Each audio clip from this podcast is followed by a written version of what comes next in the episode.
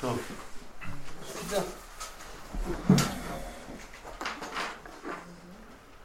אמרנו שמסייעתא דשמיא, שכשהשמחה מהירה,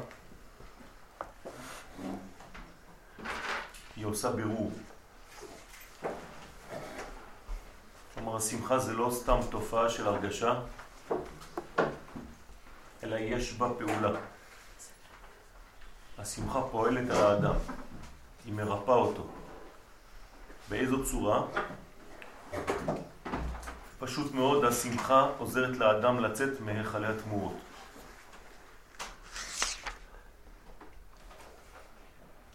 על זה נאמר כי בשמחה תצאו. זאת אומרת שהתצאו הזה הוא לא רק תצאו ממקום של טריטוריה, ממקום פלוני למקום אחר, ממצרים לארץ ישראל, אלא המצווה לצאת עושה בירור בין הטוב לבין הרע. כלומר, מוציאה את האדם מהיכלי התמורות, להזכירכם, היכלי התמורות זה היכלות שמבלבלים את האדם ומראים לו את הטוב כרע ואת הרע כטוב. זה נקרא תמורה. זה הופך את התורה שבאה מן השמיים לתמורה. כן, תורה מהם לתמורה, במקום תרומה. זאת אומרת שהשמחה, וזה חידוש כאן, עושה בירור. היא פועלת. ולכן האדם עולה על ידי השמחה מהיכלי התמורות. אנחנו עכשיו בדף למעלה, מצד שני, 294, וזה בחינת נר חנוכה מוסיף והולך.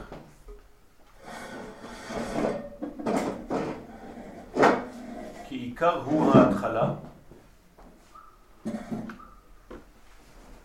כי אם לא הייתה ההתחלה הזאת, אז uh, הבירור לא יכול להיעשות. ההתחלה מבררת בגדול. תמיד אנחנו אומרים שהמקום שממנו נאפה הלחם ראשונה הוא בעצם זה שמתחיל את הבירור, לכן אנחנו מאותו מקום בוצעים את הלחם. נותנים למקום הזה בעצם זכות קדימה. אותו דבר כאן, הנר הראשון של חנוכה, יש לו זכות קדימה בזה שהוא בעצם עושה את הבירור הכי גדול. כי היינו אומרים בצורה כזאת, הזמן הכי חשוך בשנה זה היום הראשון של חנוכה. כן, הלילה הראשון של חנוכה. ובלילה הכי חשוב, ב... בשיא החושך, אנחנו עכשיו צריכים להפוך את המנגנון, והדבר הכי קשה זה להפוך את המנגנון, כי, כי מי שעושה את זה ראשונה צריך כוח מנוע חזק מאוד. אפילו מבחינה טכנולוגית, כל מנוע שמתחיל את הפעולה שלו צורך הרבה אנרגיה בהתחלה. כי הוא הופך את המצב ממה שהיה לדבר חדש. לכן הנר הראשון של חנוכה הוא העיקר, וממנו בעצם יונקים כל שאר הנרות. כי עיקר הוא ההתחלה, ובכל יום מוסיף והולך על ידי הערת השמחה שמקבל בכל פעם ממקור השמחה, כלומר מהנר הראשון. הנר הראשון הוא מקור השמחה. ובמה מתבטאת השמחה? פשוט היא מופיעה בגלל שהפכנו את החושך לאור. זה אחד מהתנאים שמופיעים בספר הזוהר הקדוש על מי שמסוגל להיכנס למטיבתא דרקיע, ישיבתו של מלך המשיח, מי שיודע להפוך חושך לאור. אז אנחנו מתלמדים, אנחנו מתחנכים להפוך חושך לאור בחנוכה. וכמובן שמי שמוסיף כוונה כזאת בהדלקתו, כן, הרי שהדלקתו שונה לחלוטין מהדלקה רגילה, סתם להדליק נר, אלא להבין שאתה נמצא בשיא החושך וכאן אתה מביא אור חדש לעולם שלא בא ממני, שלא בא מהעולם הזה, אלא אור שבא מן העולם הבא. אור שבא מהמדרגה העליונה של הספירות, מהמוחין של הספירות. כי בלי זה לא היית יכול להעיר. אתה לא יכול להביא אור מהמנגנון שאתה נמצא בו, אתה בעצמך. כי אתה כלוא בתוך המנגנון של עצמך. כן, האדם כלוא במדרגת עצמו. כולנו כלואים במדרגת עצמנו. שהרי אנחנו לא יכולים לחשוב אחרת מאשר עצמנו.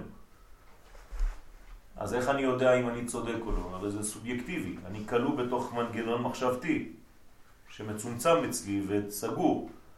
אז כל אחד נמצא בכלא של האפשרויות שיש לו. הדבר היחידי, הפתרון היחידי זה שדבר בא ממקום אחר, קוראים לזה נבואה. כלומר, אם לא הייתה נבואה, לא הייתה אמת בכלל. כי כל אחד ממציא מה שהוא רוצה, וכל אחד צודק. הנבואה באה ממקור הבורא, ולכן זה אובייקטיבי, זה הופך להיות אמיתי. בלי נבואה אין תורה, בלי נבואה אין שום דבר. המגמה העיקרית שאיתה אנחנו מתקדמים ומאמינים בה זה בגלל שיש נבואה. אם חס ושלום לא הייתה נבואה, אז היינו בונים דת. אז עם ישראל היה דת. אבל אנחנו לא דת. בגלל זה אני אומר שאני אנטי דתי. במובן הזה. כי דתי זה מי שממציא לעצמו דברים. אנחנו אמונה, אנחנו נבואה, אנחנו עם של נביאים שקיבלנו את מה שקיבלנו ממקור החיים. זה הופך את זה לחלוטין לדבר אחר. אז אני לא יודע אם יש מילה אחרת לזה, כן? אבל זאת המגמה האמיתית. נבואה זו מילה שקצת מבלבלת. למה היא מבלבלת? המילה נבואה היא ברורה מאוד. הקדוש ברוך הוא מנבא את האדם. ניב, שפתיים. זאת אומרת שזה בא ממקור אינסופי אל האדם המוגבל. ואנחנו כולנו נביאים בפוטנציאל. עם ישראל נברא נביא. אנחנו רק צריכים לפתח את זה. איך מפתחים נבואה? על ידי לימוד סוד. כן, בזמנו היו בתי ספר ללימוד קבלה, וברגע שהאדם הפך להיות אדם מאוד מאוד חכם, אז הקדוש ברוך הוא היה מחליט לנבא אותו או לא לנבא אותו. זה כבר לא החלטה אנושית, שוב פעם, אם זה החלטה אנושית להיות נביא, אז עוד פעם זה הופך להיות סובייקטיבי. נביא זה לא אדם שמדבר עם השם. נביא זה לא אדם ששומע את השם. נביא זה אדם שהקדוש ברוך הוא מנבא אותו. תמיד ממעלה למטה. זהו. אין אפשרות אחרת. אחרת. אבל הכנת הכלי זה עליו. הכנת הכלי, כן. אבל הנבואה עצמה לא. הנבואה כל הזמן קיימת לכאורה. הנבואה קיימת. באוויר. נכון. מה זה בני עלייה? לאן הם עולים? בני עלייה זאת אומרת שמקבלים מדרגות עליונות. הם לא עולים לשום מקום. אסור להם לעלות. כן, אין לאן לעלות. מי שעולה הוא בורח מהמציאות. אז למה קוראים לזה עלייה? כי בתוך המציאות שאתה נמצא בה, אתה מקבל דברים ממקומות עליונים יותר. אז זה נקרא עלייה.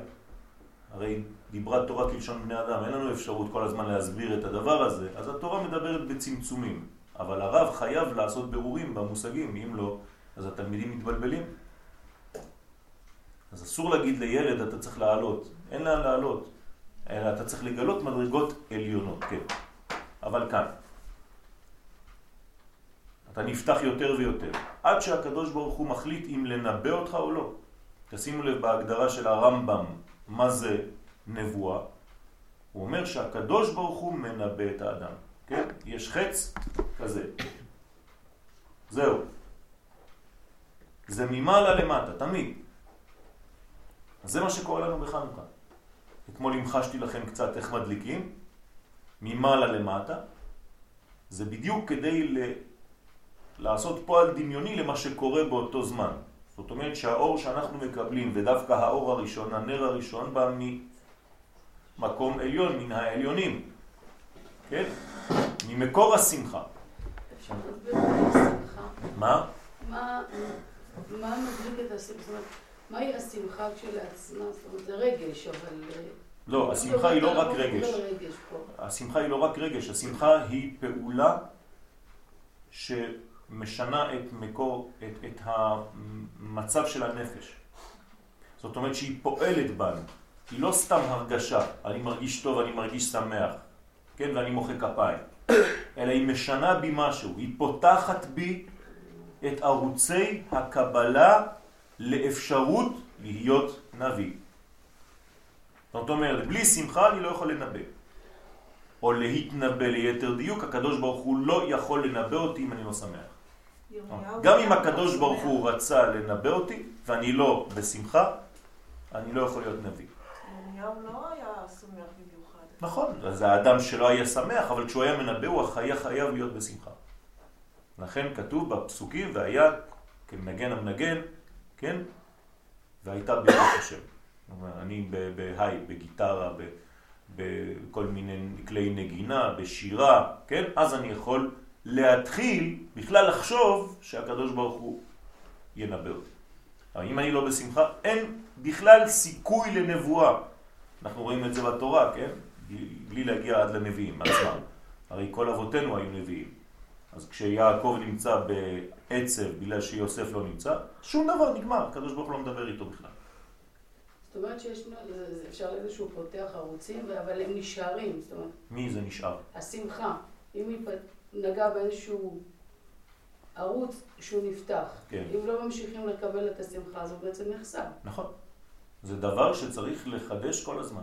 זה דבר שצריך לעבוד עליו כל הזמן. עבדו את השם בשמחה. בואו לפניו ברננה. אם לא, אתה לא לפניו ואתה לא יכול לבוא אל השם. כלומר, זה תנאי, זה לא איזה מין אה, בואו, בואו, נהיה שמחים, לא. בואו אל השם בשמחה, זה התנאי. אם אין לך את הקוד הזה שנקרא שמחה, אתה לא נקרא בוא אל השם, לא באת. זה זה אותו, אפשר זה אותו דבר? זה נבואה בשמחה של רגע של שני מילים נרדפות? זה לא מילים נרדפות, אבל אח- אחד גורם לשני. זה אור וכלי. שניהם ממעלה למטה. נכון, שניהם ממעלה למטה. אבל, אבל השמחה, אתה צריך לעבוד עליה יותר. הייתי קוראת לזה אור וכלי. מה? אור וכלי. אה, אפשר לומר, אפשר לומר שזה אור וכלי, כן. בוא נגיד ככה. השמחה היא יותר אה, מצווה עלינו לעורר אותה. הנבואה אנחנו לא יכולים לעשות כלום, אנחנו רק צריכים להיפתח. ושני- שניהם נש- נשמעים נניח.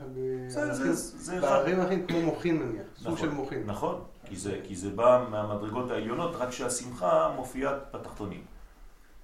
כלומר, כל הדרך לשמחה, כן, היא, היא בעצם שש. השמחה היא שבע, אז זה משהו שהוא מורכב, מרח- נרכש בעצם. לכן זה נקרא ששון. בסדר? והשמחה זה כבר הגילוי. אז מה זה הששון, זה הדרך לשמחה. שש. וכל זה זה תנאי ל- עכשיו לקבל עוד נניח בירושלים מוחין שנקראים נבואה. כל זה כדי לקבל בינה. בינה. זה- בינה זה נבואה? כן, משם מתחילה הנבואה. למרות שהיא מופיעה בנצח והוד. זהו, אומרים שזה באמת נצח ועוד. נכון. הנביאים הם, הם עומדים כאן, אבל הם מקבלים מפה. אמרנו שזה כמו המוליך. נכון? לכן אנחנו, כל מה שאנחנו עושים בחנוכה זה בני בינה ימי שמונה. אנחנו צריכים להיות בני הבינה. מה, מה כתוב אחר כך? בני בינה ימי שמונה, שיר. שירו שיר. רננה. אם אין לך את זה, אין, אין שיר ואין רננה ואין אה. כן? לכן זה השמחה. שמחה זה לא איזה מין אה, סתם הרגשה, שמחה צריך להגביר אותה. זה ווליום. זה ווליום. כן? יש לך מכשיר ואתה צריך להעלות את המדרגה של השמחה שלך. אם אתה לא שומע כלום, אתה לא יכול לשמוע את הנבואה. שום דבר אתה לא תשמע. לכן כל השנה אנחנו עובדים את השם בשמחה. אין אפילו מקום אחד חס ושלום בכל השנה כולה שיש צער, נכון? אפילו בחודשים הכי קשים, מי שנכנס אב, ממעטים בשמחה. אבל לא כתוב תהיה צער, בצער, רק תמעט בשמחה. מי שנכנס אדר, מרבים בשמחה. מה הפעולות להגברת השמחה? הלימוד. אמונה. לימוד התורה, לימוד אמונה, לימוד הזהות, לימוד מי אני, לימוד מי עמי, לא מיאמי, כן, מי עמי, כן, יש אנשים לא שנוסעים למיאמי. לא יודעים איפה. לא רק, אני חושבת שגם מה? הדרך לשמחה, היא גם להיות אה, מסודר בחיים. אותו שיהיה דבר, יחסים נורמליים עם בן נכון, הזוג, נכון. שיהיה- בן זוג בכלל. זה גם תורה. כל זה נכון, זה- מהתורה. כל זה תורה. כל זה זה מציאות של תורה. עוד פעם, תורה זה לא דפים. תורה זה לא אה, אוספי אבק, כן? זה לא תורה זה. זה ספרים. תורה זה חיים. כן, הרב צוקרמן אומר תמיד, הספרים זה רק אה, כדי להביא אבק בבית. אם אתה לא אוכל את הספרים, אם אתה לא מכניס אותם בך, אם אתה לא בולע אותם, זה סתם שואבי אבק. חבל. עוד בית קודש. הכל קודש. אתה צריך לאכול את התורה, ותורתך בתוך מעי. אם זה בתוך ראשי, לא עשית כלום. תורה זה לא בראש, תורה זה בחיים. אז זה נקרא להדליק את עצמנו. בעצם אנחנו מדליקים את עצמנו. אנחנו דלוקים עליו בחנוכה. על ידי שיתגבר תחילה להמשיך על עצמו שמחה בכל מקום שהוא בתוקף גלות נפשו. למרות שאתה במצב קשה, למרות שאתה במצב ירוד, למרות שיש לך סיבות נכונות מאוד לא להיות שמח, תתגבר. תתגבר תחילה. זה הנר הראשון. כלומר, תשקיעו בנר הראשון של חנוכה. כי ממנו השמחה לכל השאר. כלומר, אם הווליום בנר הראשון של חנוכה היה 10, אז הווליום של השמחה, גם אם הוא יורד קצת, הוא לא יורד, כי זה מוסיף והולך. זה ממש סוכות. גם נכון, סוכות, לכן כל אמרתי שזה השמחה של מחובר. האדם בסוכות, זה נכון, כל השנה. נכון. לכן אמר, אמרנו וחזרנו שסוכות וחנוכה זה מאוד מאוד קשור בתוכן פנימי. וזה חגים שהיו קשורים לארץ ישראל. ויהי בשלם סוכו מעונתו בציון, וכל גלות יוון, שהיא בעצם יוצאת דופן, היא גלות בתוך ארץ ישראל. לא לשכוח. זה גלות מסוכנת. כי אתה נמצא לכאורה בארץ, ושלטון זר שולט עליך. קראת לה שקטה. נכון. נכון. למה, למה היא מסוכנת יותר ושקטה יותר? בגלל שחשבת שתורה זה מספיק. כלומר, מה איבדת בחנוכה? את המלכות. לא הבנת שהמלכות זה העיקרי, אז נרדמת.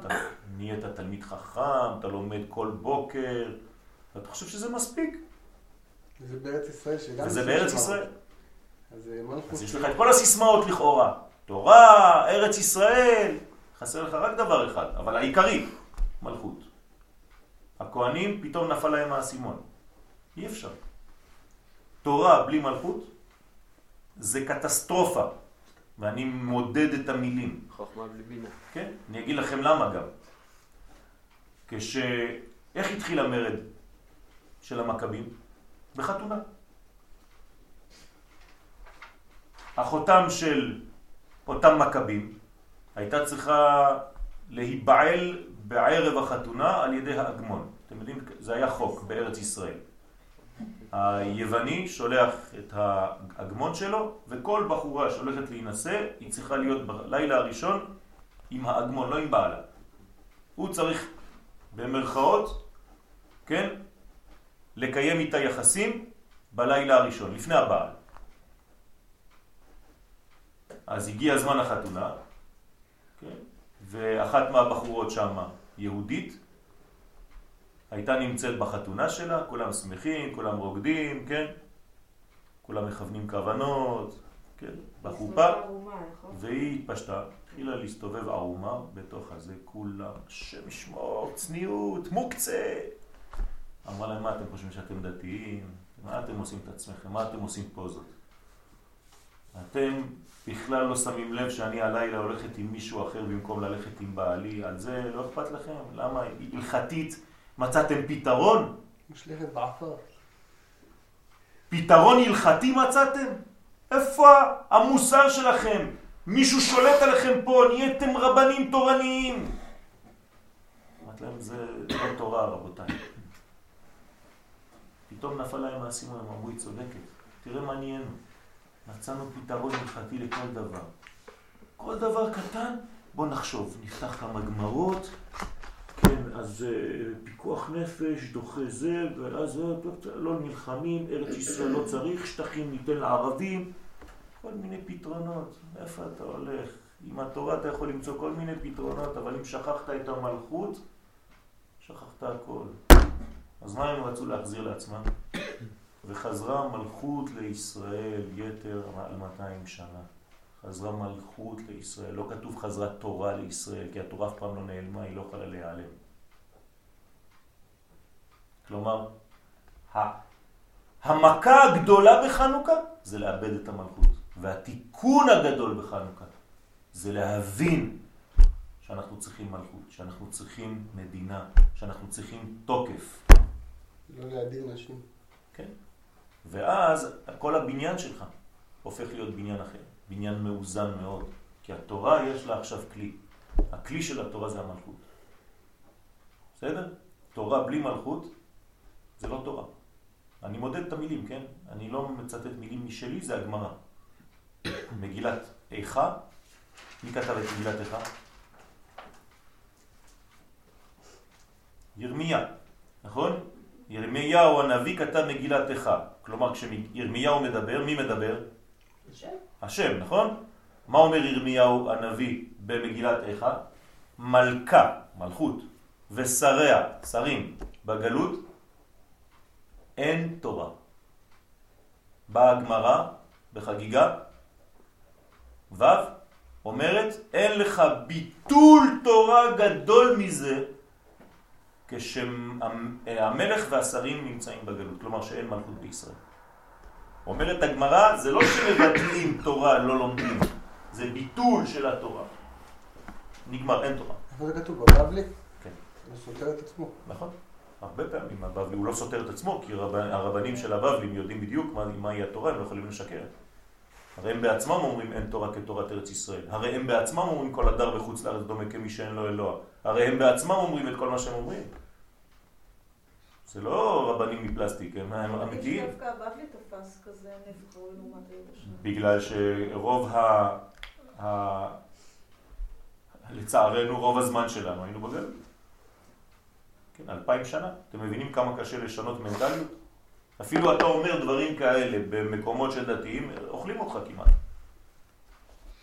למה? כי הדת שלנו הפכה להיות דבר עיקרי, והמלכות שלנו זה אנחנו, זרקנו אותה לעפר. זאת אומרת שאין עדיין בארץ ישראל את המלכות? יש, אבל צריך להפנים אותה. זהו. יש לנו אנשים היום שדוגלים בדת ולא אכפת להם, לא אכפת להם מהמלכות, לא אכפת להם מהמדינה, לא אכפת להם מכל. מהמדינה, לא מה... זהו, לא, מהמדינה. אבל פחות ופחות רואים את זה. נכון, ברוך השם. ברוך השם, זה מתחיל להבריא. האסימון, אני חושבת שהתחיל, נכון. ברגע שהתחילו פיגועים, וגם גם הם היו חלק כן, מה... כי, כי, כי הקדוש ברוך הוא לא סתם הביא אותנו לפה. הרי מתי אנחנו מקיימים מצוות יישוב ארץ ישראל? מהמגילה. רק כשיש מלכות. כלומר, למשל, הרמב"ן לא קיים מצוות יישוב ארץ ישראל. שיעבוד גלויות. למה? שיעבוד- הוא בא, הוא, הוא, הוא בא לארץ ישראל, אבל זה עדיין לא קיום מצוות יישוב ארץ ישראל, אלא רק כשאין כבר שיעבוד מלכויות. הרי אין בין, מה אומר הרמב"ם? אין בין הגלות לימות הש- המשיח, איך אתה יודע שיש מעבר? אלא שעבוד מלכויות בלבד, בלבד. רמב"ם, מה אתם רוצים יותר מזה? כלומר, רק כשאתה לא נתון תחת שליטה, שלטון זר, אז אתה יכול להגיד שאתה הגעת לימות המשיח. כלומר, אנחנו היום, לכל הדעות, בימות המשיח. רק מי שסותם את העיניים לא רואה את זה, לא רוצה לראות את זה. למה? כי השעבוד למלכויות נגמר, כלומר הולך ודועך. זהו. למרות שיש לנו בעיות, אבל זה בעיות של כל מדינה. אבל השלטון הוא שלנו. גם בהר הבית אנחנו שולטים. עד כדי כך שאנחנו מוכנים לתת אותו, לארג'י, למישהו אחר. אבל אנחנו שולטים שם. כן? זה משלטוננו, מרצוננו ששמנו מישהו זר שם. דה פקטו, זה מה שקורה. בדיוק. מה לא בדיוק? אנחנו לא שולטים על הר הבית? מרצוננו? בוודאי. זה חלק ממדינת ישראל, זה חלק מהמדיניות. הרי מי אוסר ממך מלהתפלל בהר הבית? שוטרים ישראלים. החוק הישראלי. זה פחות או יותר כמו היהוד, כמו יהודית. זה עקרון התעורר בסוף. כן, נכון. אתם מבינים? זה, זה מגוחך, כי הרי מי, מי יכול לעשות ממני מלהתפלל? אם לא השלטון שלי עצמי. אם זה לא היה השלטון שלי עצמי שאוסר זה ממני. מהווה סכנה להיכנס לשם. שוב פעם. עליך. עוד פעם, את אומרת בגללים. אבל לא אכפת לי מהבגללים. אני אומר, מי החליט? השלטון היהודי, הממשלה. זאת אומרת, אנחנו שולטים במקום והחלטנו מעצמנו לעשות את מה שאנחנו עושים. גם הממשלה החליטה מעצמה לתת את גוש קטיף. זאת אומרת, אם לא היינו שולטים בגוש קטיף, לא היינו יכולים לתת את גוש קטיף. אם אנחנו לא שולטים בהר הבית, אנחנו לא יכולים לתת פולחן לערבים בהר הבית. מכוח שליטתנו אנחנו עושים שטויות. ברצון. בסדר. אז זה גם יעבור לנו בעזרת השם. אנחנו מתרפים מהגלות. אבל אני רוצה להמחיש לכם שחנוכה זה חג מלכותי, לאומי, לא תורני. לא תורני, בחנוכה לא עמדנו לאבד את התורה. עמדנו לאבד את מה? את המלכות שלנו, ולכן אין תורה. הם יותר חכמים. הם רצו לקחת את הגדול כדי לבטל את מה שאחר כך. בעצם אתה אומר אה, ניצחון צבאי. נכון, כי בלי מלכות אין תורה, אבל גם זה נס אלוהי. וזה צריך להבין. הקיסר אה, כן עשה ברית מילה כן, ותורה. מה זה ברית מילה? שייכות לא. ללאום. מה זה שבת? שייכות ללאום, זכר ליציאת מצרים. שייכות ללאומיות הישראלית. מה זה חודש? אין לך קביעת מועדים וזמנים, שייכות ללאום. הם חכמים מאוד. זה לא ביטול תורה, תפסיק ללמוד. להפך. מה הם עשו היוונים? תרגמו את התורה ליוונית. מה, יותר מזה? זאת אומרת, אנחנו קונים את זה, תביא, זה טוב לנו, אני שם את זה איתי בזה ליד הפילוסופיה. אני אוהב את התורה שלכם, הבאתם משהו חדש לעולם, וואלה, אתם רציניים מאוד. זהו, הבאתם? יאללה, נגמר. לא צריכים להיות יותר לאום יהודי. עשיתם את העבודה שלכם בהיסטוריה, הבאתם לנו איזה ספר חכם. בואו נתרגם את זה ליוונית, נשים אותו בארון הספרים ונגמר הסיפור. אתם מבינים את התחבולה? כלומר, יש אנשים שהיום קוראים לאנשים אחרים מתייוונים. אני אגיד לכם מי זה המתייוונים האמיתיים. אלה ששוללים את מלכות ישראל. אלה המתייוונים. לא אלה ששוללים תורה, כי, כי תורה אי אפשר לשלול. זה, זה חלק מהמהות שלנו, אבל המלכות, רק המלכות, ומלכותו ברצון קיבלו עליהם. תורה לא קיבלנו ברצון, תורה קיבלנו בכוח. שאלה מה זה מלכותו? מלכותו זה... מלכותו זה, זה, זה שלטון יהודי בארץ ישראל, על כל מה שזה משתמע מזה. בתקופתנו זה אומר מדינה, במילים מודרניות. זה מה שזה אומר. זה לא צריך לה, לה, להתחמק מדברים. זה כמו אנשים שרוצים להגיד חידוש על פרשת כי תצא. כי תצא למלחמה, אני אתן לך את הפשט. כן, מלחמה נגד היצר הרע. עכשיו, אם אתה רוצה בתורת הסוד, זה כי תצא באמת למלחמה. בנשק. בדיוק הפוך, אתה מבין? אבל בעצם היסטורית אני לא זוכרת, אבל לא היה אף פעם ממש מלכות. מה? לא הייתה ממש מלכות. מה זאת לא אומרת לא מלכות? בוודאי שיש מלכות, יש שלטון בארץ ישראל. השלטון בסדר, אז כשאין כזה דבר, אז זה לא נקרא מלכות רצינית, לא- לא- אבל היא מלכות. הרי היו זמנים של מלכות בארץ ישראל, נכון? כן. כל הדברים האלה קוראים לזה מלכות. דינה דמלכותא דינה. היום הרב עובדיה יוסף שליטה, איך הוא קורא להלכות של מדינת ישראל? דינה דמלכותא דינה. כלומר, הוא אומר שארץ ישראל היא מלכות, ומכוח המלכות שלה יש דינים ששייכים למלכות. הנה, הרב הכי גדול, בוא נגיד, של האנטי, בוא נגיד. אבל הוא לא אנטי. עובדה שהוא אומר שארץ ישראל יש לה דין מלכות.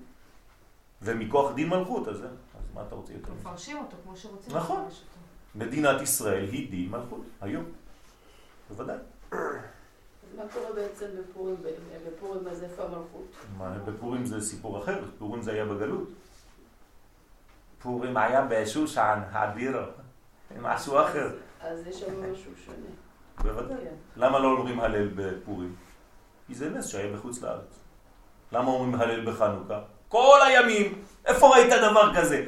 אפילו בפסח לא אומרים הלל כל הימים. זה, זה, זה, זה הלל, אה, חצי הלל. אתה אומר ש- שבתי המשפט הם מעל דין תורה? לא. אני אומר שיש בעיות במלכות, אבל היא מלכות. יש בהם משהו יותר גבוה. בוודאי. אבל יודעים. זה לא אומר שכל מה שהמלכות תעשה זה טוב. יש בעיות במלכות הזאת. אני לא אמרתי שזאת מלכות אידיאלית שהגענו אליה. זהירות. אבל אנחנו במלכות. היו מלכים רשעים בעם ישראל. הרבה יותר גרועים מהיום. כן, הרבה יותר גרועים מהיום. והתורה אומרים, קוראת. להם מלך. כן. ירובעם בן נבט.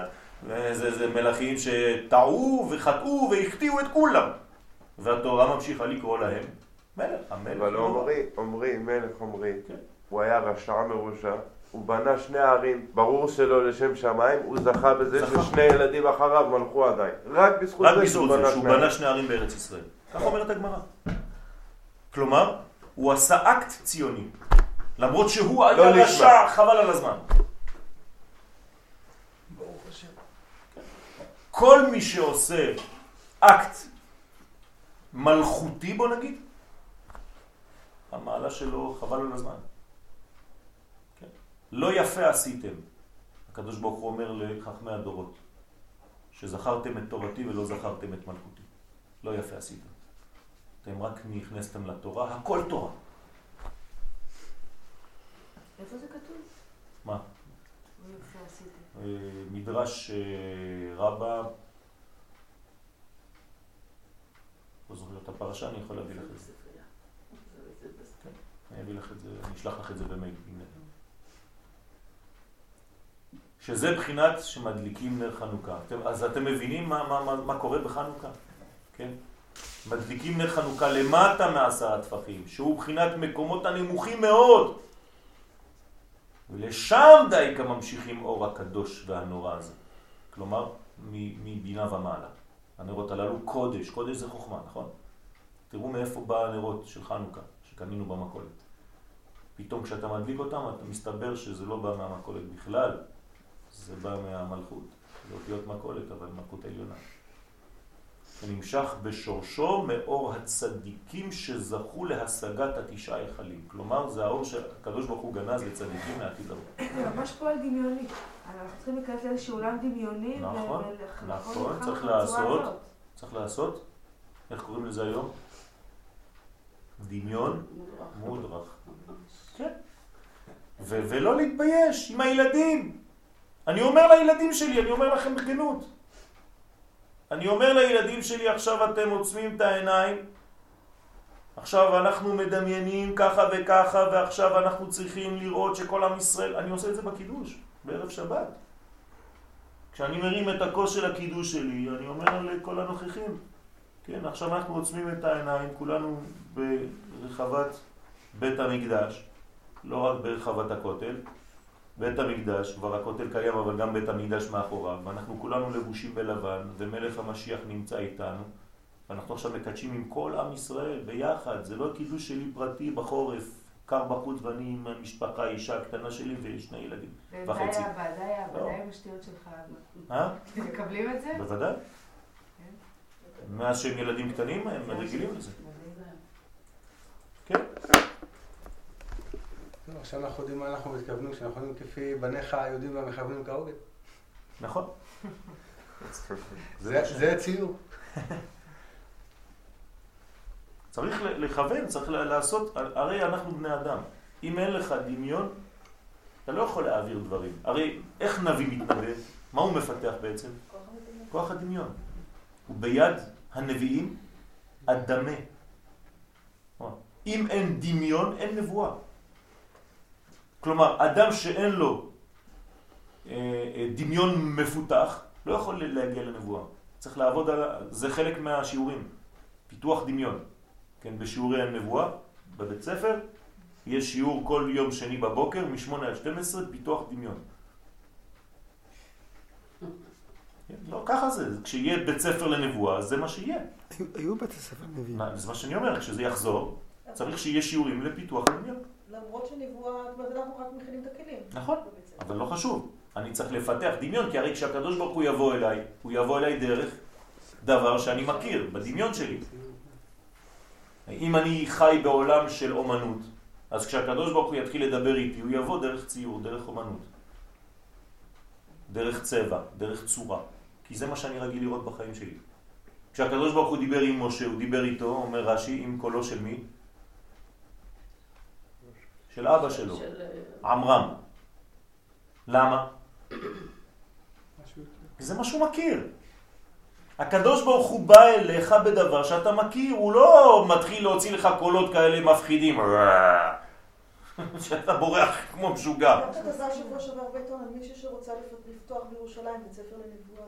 מה? הייתה איזה כתבה שעבר יפה, זה, זה בדיוק מה שיהיה, זה, זה מה שהולך להיות, כי אנחנו עכשיו מפתחים את זה, הילדים, כן, וניבאו בניכם ובנותיכם, כתוב, בספר אפשר יואל. לקרוא לזה השראה? מה? השראה? לא, זה יותר מהשראה. השראה זה, זה, זה הרובד הנמוך ביותר. אחרי זה יש רוח הקודש, ואחרי זה יש נבואה. כן? שכחתי חלום באמצע. כן? חלום היום זה נבואה. מי שמבין חלומות, הקדוש ברוך הוא בא דרך חלומות, הוא נותן לך מסרים. כן, מישהו אחד בא אליי אתמול ושאל אותי על חלום. הוא חלם שהבת שלו חתכו לה את האוזן השמאלית בזמן שהיא שיחקה עם תורה של ילדים, ובספר התורה בעצם לא היה כלום, כי זה היה סתם ספר של ילדים. הבנתם את החלום? ספר תורה כזה קטן שמחלקים לילדים כדי לרקוד בשמחת תורה, אז הילדה שיחקה עם הספר הזה, ואז חתכו לה את האוזן. אז יאללה, תשאלי, שאל, שאל אותי שאלה כזאת, מה, מה אני אומר לו? אז מה זה? זה ביד הנביאים אדם חייב לתרגם את זה. הילדים זה בעצם החלק התחתון של האבא. התורה שהאבא לומד היא תורה ריקה, לא, אלא... אין לה כלום, זה סתם תורה מפלסטיק. זה סתם הבגד עם הלבוש והוא כאילו, כאילו דתי. ולכן חותכים לו את האוזן, למה? כי למי חתכו את האוזן? לא עצמו, כי הוא לא שומע תורה. אתה שומע? אין לו בינה.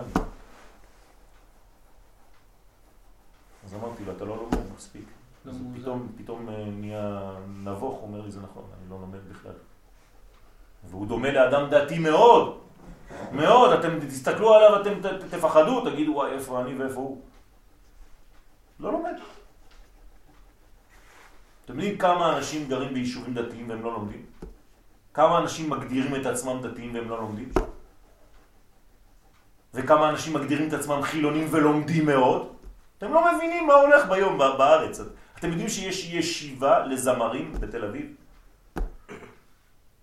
פעמיים בשבוע יש שיעורי תורה ברמה גבוהה מאוד לזמרים, לאנשים שנמצאים בכל השואו-ביז.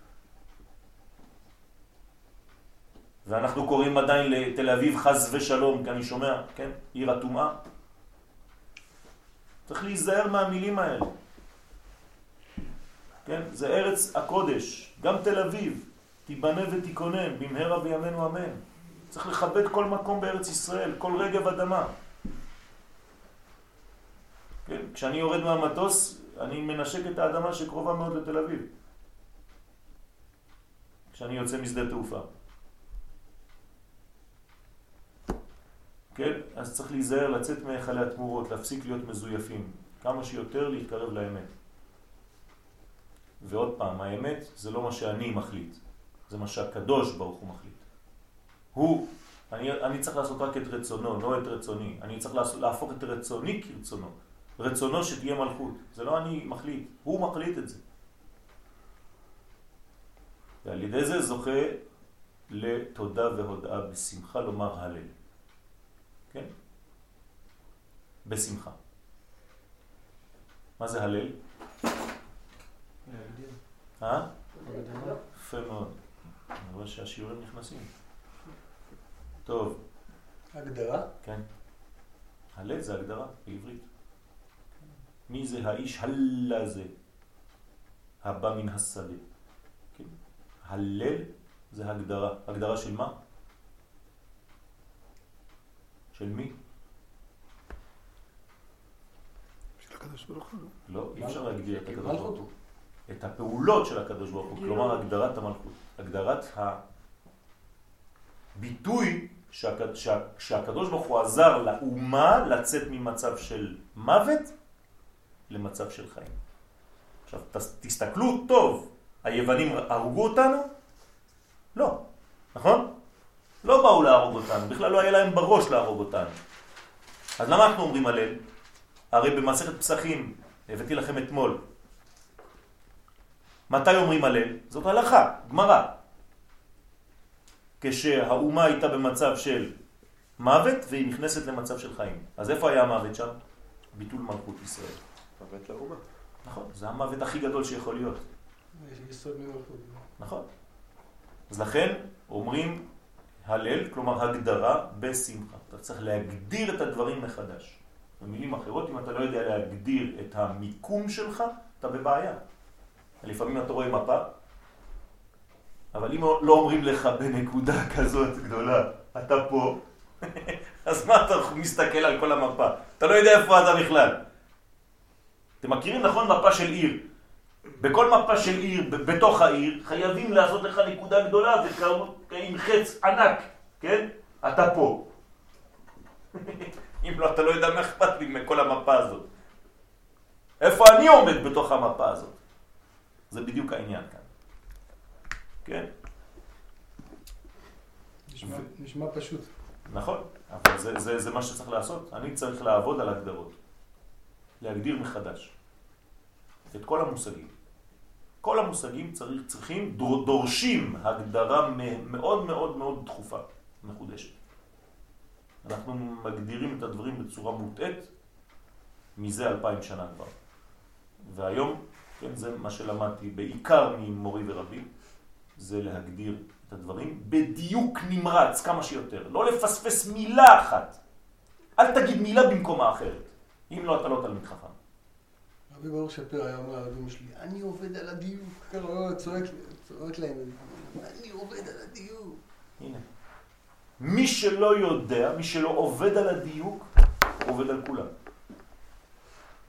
אבל הוא לא יודע תורה. תורה זה דיוק במונחים, דיוק במילים, דיוק בהגדרות. זאת תורה, אמיתית.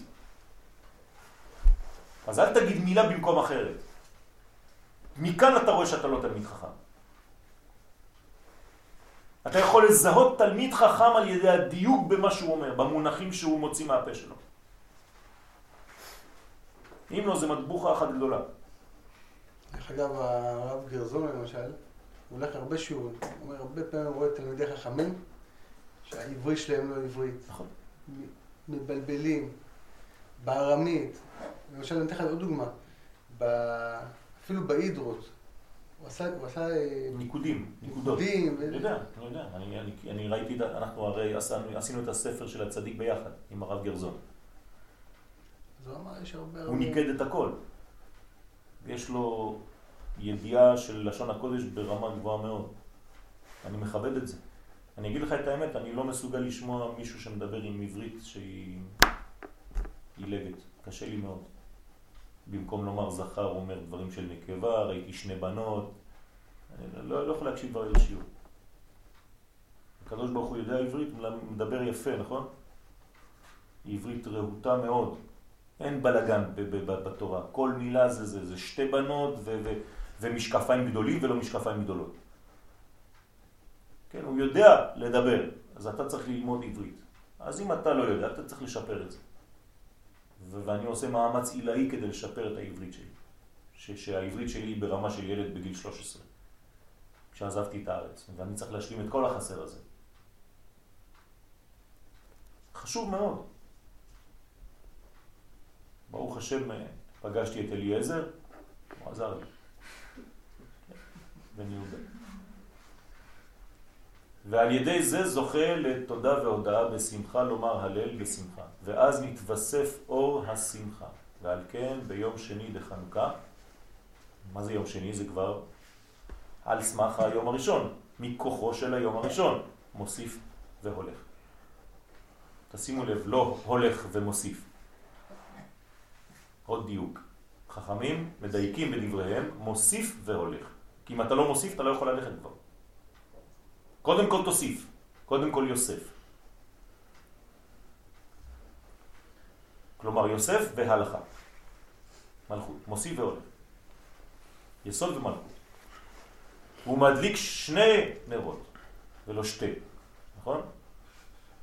כי נתווסף האור.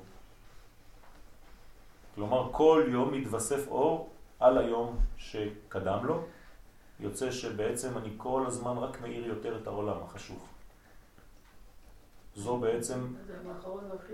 לא, היום הראשון זה מלכות בעצם? לא, לפי מה שכתוב פה, אתה אומר, לא. לא, שכחת את מה שכתוב לפני. בינה. שהתגבר תחילה, בינה. המקור של השמחה. היום הראשון זה בינה. בינה. אמרתי מקודם, כולם בני בינה. היום האחרון של אז איך נקרא? זאת חנוכה, וזאת חנוכה זה המלכות. לא, מוסיף והולך מהבינה למטה. כי הרי המגמה היא להוריד האור. האור, אני לא יכול ל- ל- להביא אור מלמטה ואז אני מגביר אותו מלמעלה. האור בא מלמעלה, זהירות. זאת הטעות בחנוכה, לחשוב שהאור הוא אור אנושי. האור שאני מדליק זאת המחשה של האור העליון שיורד ומדליק את העולם שלנו, החשוך. כמו הזיות בעבודת בית המקדש ביום כיפור. נכון. דרך אגב, לא רק ביום הכיפורים. נכון. אה, המנורה בבית המקדש, נגיד שהייתה לה צורה כזאת, כן? כאן היו, מה היה כאן? קטורת. מה זה כאן? אה, במה. כן, שלוש מדרגות. למה? לא להרים את הידיים מעל הראש. הכהן היה צריך להיות בגובה כזה. כדי לה, להוריד את האור. ידעתם את זה? אנשים חושבים שהמנורה היא כזאת ענקית, אז הכהן מסכן צ'ופצ'יק כזה קטן, ואז הוא עושה ככה עם היד שלו כדי להדליק. לא, גם שמה זה ממעלה למטה, זה המחשה שהאור בא מהעליונים. לא לעבור גם את הציץ. נכון? אותו רעיון בעצם. נכון. הזוהר אומר שאסור להרים את הידיים לגובה הראש לריק. זה אותו רעיון. כלומר, אתה כאילו הולך לחפש איזה אנרגיה ואתה לא עשית שום דבר. כמובן שמותר לעשות ספורט, כן? לא לפחד. אבל לא להרים ידיים. אף פעם לא להרים ידיים. מוסיף והולך. וכן ביום השלישי. יום פטירתו של מורנו ורבנו, הרב לוריה, לא, זה הצד. יום שלישי לחנוכה. כן? גבורה. מוסיף והולך בכל יום. ועל ידי קדושת הדלקת נר חנוכה, לא אומרים נר של חנוכה, כן? לפי הקבלה אומרים להדליק נר חנוכה, כי זה צריך לעשות ראשי תיבות נחל. ועל ידי זה ממשיכים דרך זה על כל ימות השנה. חנוכה לא נגמר בסוף חנוכה, כי הרי כמה ימים זה? שמונה ימים. מה זה שמונה? זה אין סוף. שירגיל בכל יום ובכל עת להמשיך על עצמו שמחה על ידי עמקות העצות האמיתיות. כלומר, היום אנחנו כמעט בסוף האנרגיה של שנה שעברה. לא נשאר לנו קצת דלק, עכשיו... אז מיד צריך עוד מעט חנוכה חדש. ומי שנולד באותו תאריך, אז הוא באמת, בחודש הזה הוא באמת מקרטע. כן. ודרך אגב, התכונה המיוחסת לחודש היא שינה. כלומר, רק, רק בלישון בחודש הזה. מה? נר חנוכה איך נחל. להדליק נר חנוכה. ראשי תיבות נחל. אה, אנחנו באים להדליק. שגילו הצדיקים שנמשכים ממקור עליון מאוד בבחינת תשעה היכלים הנ"ל עד שיזכה להעלות נפשו ממקום שהוא נמצא, ממקום שהוא נמצא מהיכלי התמורות עד שיעלה וכו'. כלומר, לצאת מהיכלי התמורות. שולפים אותך ממקום של בלבולים. חנוכה אתה צריך לחזור לוודאות. כמו שהאור ודאי מול העיניים שלך ואתה צריך להסתכל עליו, כן, לפי תורת הקבלה חצי שעה, להביט בנרות, אחרי ההדלקה, להישאר מול הנרות ולהתפלל. לבקש מהקדוש ברוך הוא, להיות ביחס אינטימי עם הקדוש ברוך הוא. אני מוציא גיטרה, אני אומר לכם מה, אני עושה. אני מוציא גיטרה ושרים הילדים מלא שירים של חנוכה, ובין שיר לשיר אני מבקש מכולם להתפלל, כל אחד יבקש את הבקשות שלו. שבע פעמים ויהי נועם השם ויושב בסתר עליון, כן, וזה זה ככה, ככה אנחנו עושים. זה לוקח כבר כל הסיפור הזה חצי שעה. עם כמה שירים באמצע, ובסוף קצת סופגניות, כי זה שמן, שמן זה רמז לקודש, זה לא סתם. לא, לא, זה, זה בגלל זה אוכלים סופגניות, כי זה ספוג שמן, חוכמה. שזה חוכמה. וכל זה צריך לומר לילדים, לא סתם לתת להם לאכול סופגניות. אנשים גדלים עם, עם הדבר הזה ולא יודעים למה אוכלים סופגניות בחנוכה. בסדר, מגלים איתו מסוכות, זה בסדר. בסדר. כן, עכשיו זה מתחיל כמה שיותר מוקדם. כשהייתי קטן זה היה ממש בחנוכה. פתאום מוציאים לך סופגניות. אמא שלי הייתה מבשלת בבית ספר דתי באשדוד. אז בלילה היא הייתה נוסעת לשם וחוזרת בבוקר עם מלא לביבות. לביבות זה היה. לא רק סופגניות, כן? אז אה, זה היה ממש בלילה שלפני. כאילו אפיית מצות לפני פסח. היום כבר מסוכות יש לך סופגניות. בסדר, זה מחברים את זה מסוכות. נכון? בלי לדעת. זה מה שקורה לעם ישראל, כי הוא נביא. שאלה פה. כן. היכלי- התמורות כן. ב- באילן הקדוש, איפה זה בא? זה בקליפות, למטה. לא, מתחת למלכות, מחוץ למערכת של המלכות. מה שעה בדיוק? כן, אמרת, אבל זה לעומת זה, הבנתי שזה. הולך לעומת. ה... נכון, אבל זה אומר לא רק שזה... שם, זה בכל הקומות. לא חשוב, נכון, אבל זה, זה, זה תמורת הקודש, אבל איפה זה מתחיל כל הבניין שהוא מול? מתחת למלכות, כן? כלומר, אם תסתכל בניין של קדושה? מתחת לבניין של קדושה מתחיל בניין התמורות, אבל אם תעמיד אותו ליד הבניין של הקדושה, אתה תראה שיש בעצם כל הספירות, אבל מבולבלות לחלוטין, מבלבלים אותך. כלומר, זה חוכמה יוונית, לעומת חוכמת ישראל. זה כוחי ועוצם ידי. בדיוק. כלומר, יוון כמה זה בגמטריה? אה, כלומר, הם רצו להתגבר על שם אדנות, שזה המלכות, שהוא 65. כן? אבל לא עלה בידם, הקדוש ברוך הוא שומר ישראל. בשורות טובות.